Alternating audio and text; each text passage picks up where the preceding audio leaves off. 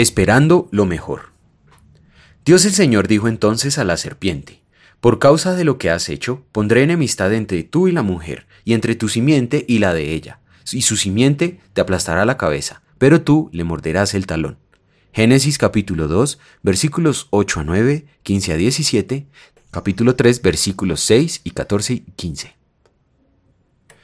Al hacer planes, al esperar a ver cómo van a salir las cosas, una sabia filósofa del futuro nos alienta a adoptar la siguiente frase.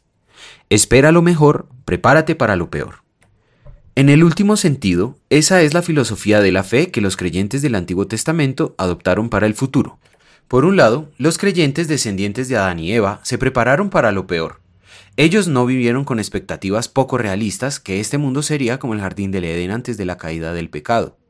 Bien sabían que en este mundo afrontarían aflicciones y muerte. Al mismo tiempo esperaban lo mejor, lo absolutamente mejor, el cumplimiento de la promesa de Dios que la simiente de la mujer aplastaría la cabeza del diablo. ¿Cuál es tu filosofía de vida y del futuro? ¿Esperas lo mejor incluso mientras te preparas para lo peor? Si eres como yo, a veces estás todo al revés. Somos propensos a tener expectativas de vida irrealmente altas. Por eso, cuando suceden cosas malas, podemos sentirnos tan decepcionados, tan frustrados y hacer nuestros berrinches. A veces nos impacientamos y decimos, ¿hasta cuándo, Señor? Permíteme ahora renovar tu esperanza de lo mejor, incluso mientras vives en un mundo que a veces puede ser lo peor. Mira de nuevo la promesa de Cristo en Génesis 15. Serpiente, la simiente de la mujer te aplastará la cabeza. Escucha esa promesa y ponte a pensar. Mira cómo Dios me ama, mira cómo me ha asegurado el futuro. Sabiendo que haría yo lo peor, mi Dios se preparó. En esta primera promesa de Cristo veo cómo mi Dios perfectamente anticipó mi rebelión y preparó la solución. ¿Y qué solución? ¿Qué amor? ¿Qué promesa?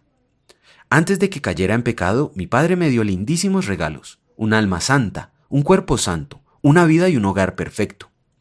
Y después de que le escupí en la cara y le di la espalda por pecar contra Él, entonces Él me dio su mejor regalo y más bella promesa todavía, la promesa de su único Hijo como mi propio Redentor y Salvador, de lo peor que hago, pienso y digo. Increíble. Ya que Dios te ama así, ya que te hizo tal promesa, sí, sí, mira la vida con realismo, pero, sobre todo, espera lo mejor. Espera en Cristo, sabiendo que lo mejor está por venir. Oremos. Padre, recuérdame en esta vida de tribulación de la promesa de mi Salvador.